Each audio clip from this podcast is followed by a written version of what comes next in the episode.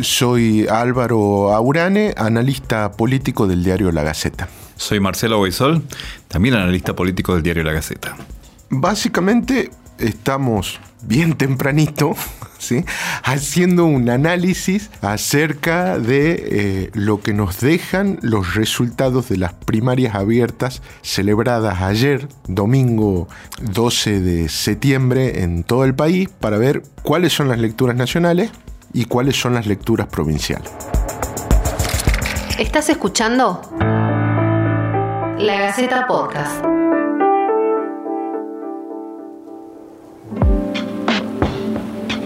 Particularmente surge un término que va a ser muy escuchado a lo largo de, estas próximas semanas a partir de estos resultados eh, que, hemos eh, vislumbrado ayer en unos comicios bastante raros, Álvaro, en, el sentido de que el oficialismo no esperaba este resultado de perder por casi dos millones eh, de votos en toda la Argentina, de ver cómo el mapa se pinta de amarillo o de otro color mucho más claro que el celeste tradicional del Frente de Todos replanteo, replanteo de gestión, replanteo de en los socios que componen ese frente de todos y también de la economía. Absolutamente. Nosotros llegamos a una elección donde quien más bancas en juego ponía era la oposición de Juntos por el Cambio, que justamente renovaba las bancas de diputados de la buena elección que hizo en 2017 y sin embargo a, la vuelta de los resultados, si estos resultados se mantienen en noviembre,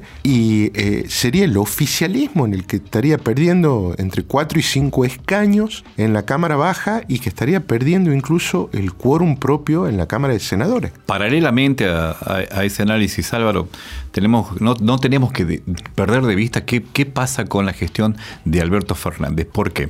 Porque Alberto Fernández nació con una crisis de eh, recesión este, prolongada, con inflación elevada, este, allá por 2019 al asumir. Le continuó una pandemia de, la COVID-19 a partir de marzo de 2020 y a eso le tenemos que sumar esta crisis política que se ha dado a partir de esta elección interna eh, que ayer domingo le ha demostrado que algo no ha hecho eh, su gestión para que la sociedad le dé la espalda. Efectivamente, el presidente se plantó frente a las cámaras a última hora del domingo y dijo, eh, algo no debemos haber hecho bien para que la gente eh, no nos acompañe.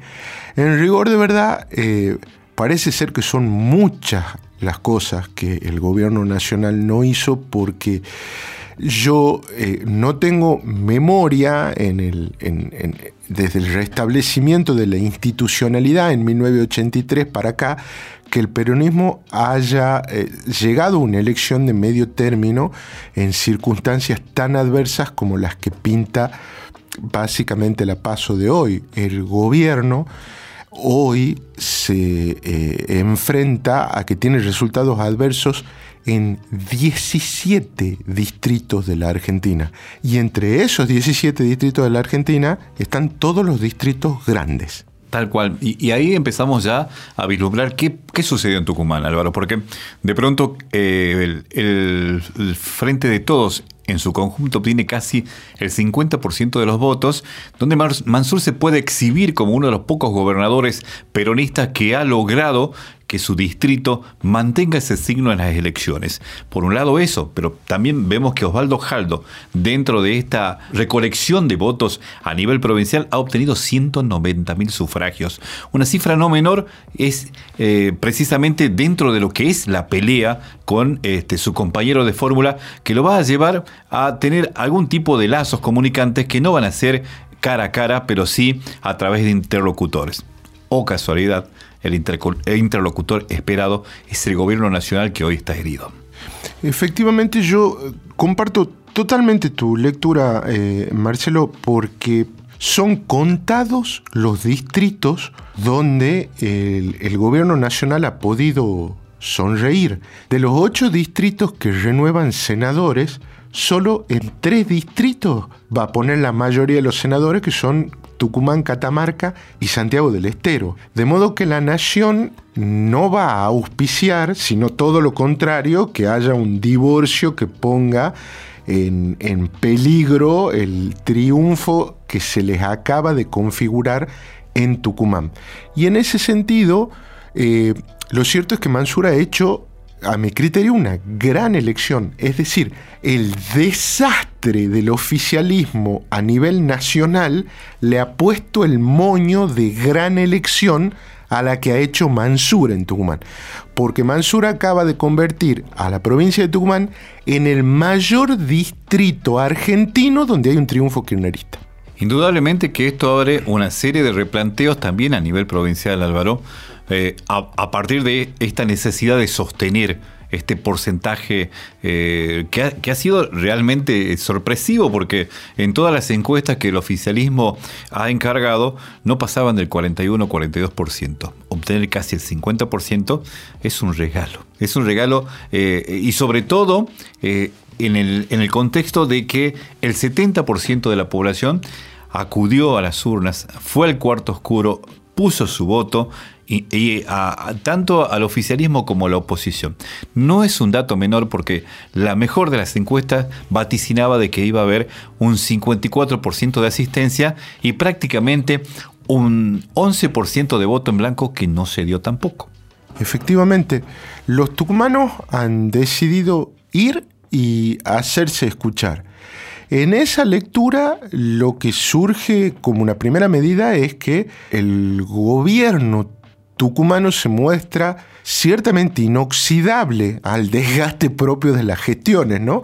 Es decir, en este contexto en el que el kirchnerismo pierde por 2 millones de votos en toda la Argentina, sacar más de 400.000 votos en Tucumán para quedarse con la mitad de los votos eh, válidos emitidos es realmente un enorme resultado. No solo en los números absolutos en sí, sino en el contexto en el que se van a dar básicamente estos resultados. Y a la oposición no le ha ido mal.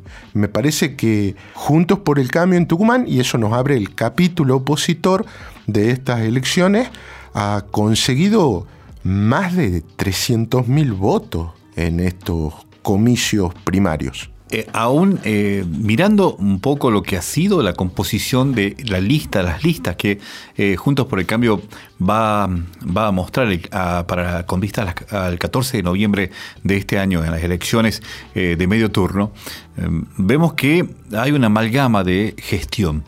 Por un lado, Germán Alfaro ha logrado consolidarse como el principal referente de la oposición a través de su administración en la capital.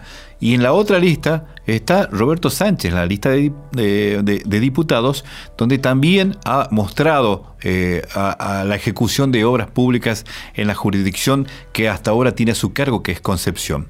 Eh, de allí eh, se abre una serie de interrogantes acerca de qué es lo que va a pasar con la Unión Cívica Radical internamente, porque esto, como efecto de, de, los resultados, eh, muestran que eh, puede llegar a haber nuevos liderazgos. ¿no? Eh, José Cano Silvia Elías de Pérez no han logrado convencer a la sociedad pese a las buenas performances que han tenido desde 2015 para acá, construyendo a través de, de, esta lucha contra el kirchnerismo primero y después a nivel provincial contra el mansurismo, buscando llegar a la gobernación. ¿Qué signo de interrogante que se abre en la Unión Cívica Radical? Así es, vos que lo que, escuchándote, ¿no? Eh, la verdad es que me parece que hay que ya desterrar eh, la idea peyorativa y antidemocrática de que el pueblo no sabe votar. ¿No? Es decir, eh, básicamente para los sectores del peronismo tucumano, el, mantener el poder desde 2015 para aquí ha sido gracias al trabajo conjunto de Mansur y de Jaldo. Fueron a las urnas y dijeron, bueno, gana Mansur, pero con Jaldo adentro. ¿No? Y en el caso de este, Juntos por el Cambio, la gente fue a las urnas y dijo, che, si solo le damos el triunfo a una lista, el resto de las listas no van a trabajar en noviembre por esa que gana. Entonces finalmente le dieron el triunfo a dos listas, a la del alfarismo en senadores y a la de los intendentes del oeste en diputados, ¿no? Entonces me parece que eh, la gente sabe votar, ¿no? Y, y me parece que hay que no solamente desterrar la idea de que la gente, de que el pueblo no sabe votar porque es antidemocrática, sino porque ya no se condicen los hechos. La gente viene armando las listas quiere y que considera que tienen los formatos más competitivos para las generales. En función de los jugadores que hemos visto en este partido que se ha dado ayer en Aspaso, y pensando en, el, entre comillas, Mundial de 2023, eh, naturalmente de que este, los padrinos eh, mágicos, algunos suman y otros no. Mirá lo que pasó en Juntos por el Cambio que estamos en este momento analizando. Eh, Germán Alfaro se apoyó en Horacio Rodríguez Larreta, que le fue muy bien en Ciudad Autónoma de Buenos Aires, mientras que Mauricio Macri se inclinó por los seguros, por José Cano, por Silvia de Pérez, que siempre han estado a la par de él. También ha jugado la interna nacional en esto y han configurado hacia dónde va la política, hacia dónde van los liderazgos de la oposición, pensando en las elecciones eh, generales que se vienen dentro de dos años. Sí, tal cual. ¿no? Eh, me, parece que, justamente lo que han hecho, eh, digamos, la función de los partidos políticos es ordenar la oferta electoral. ¿Sí? Es decir, uno, los, los, partidos tienen el monopolio de la representación de los cargos electivos porque ahí está ordenada una oferta en un voto. Lo que han hecho las PASO es empezar a ordenar la oferta electoral de 2023. Porque además, en la interna de Juntos por el Cambio que acaba de ganar ahora, bueno, Rodríguez Larreta tiene un pie en el alfarismo y me parece que Cornejo y el radicalismo mendocino tiene una pata en, eh, en Sánchez. Y eventualmente, si no fueran ellos y fuera Gerardo Morales, ¿no? básicamente el candidato del radicalismo en 2023, también tiene una pata en esto que se acaba de anclar ahora. Así que se empieza a jugar básicamente el 2023 y Mansur ha quedado muy bien parado en las ruinas del oficialismo que dejan estos comicios. Señora, señor, usted se preguntará, bueno, ya ha pasado la fiebre electoral, hasta la próxima que se viene el 14 de noviembre, y también se preguntará, ¿qué, de, ¿qué será de mi vida eh, a partir de hoy? ¿Sigo pensando en un dólar a 200? ¿Me va a alcanzar a fin de mes para llegar? ¿Qué va a pasar con el nivel de pobreza el 30 de, este mes cuando este, el Instituto Nacional de Estadística dé eh, su veredicto respecto de cuál ha sido el cálculo para el primer semestre?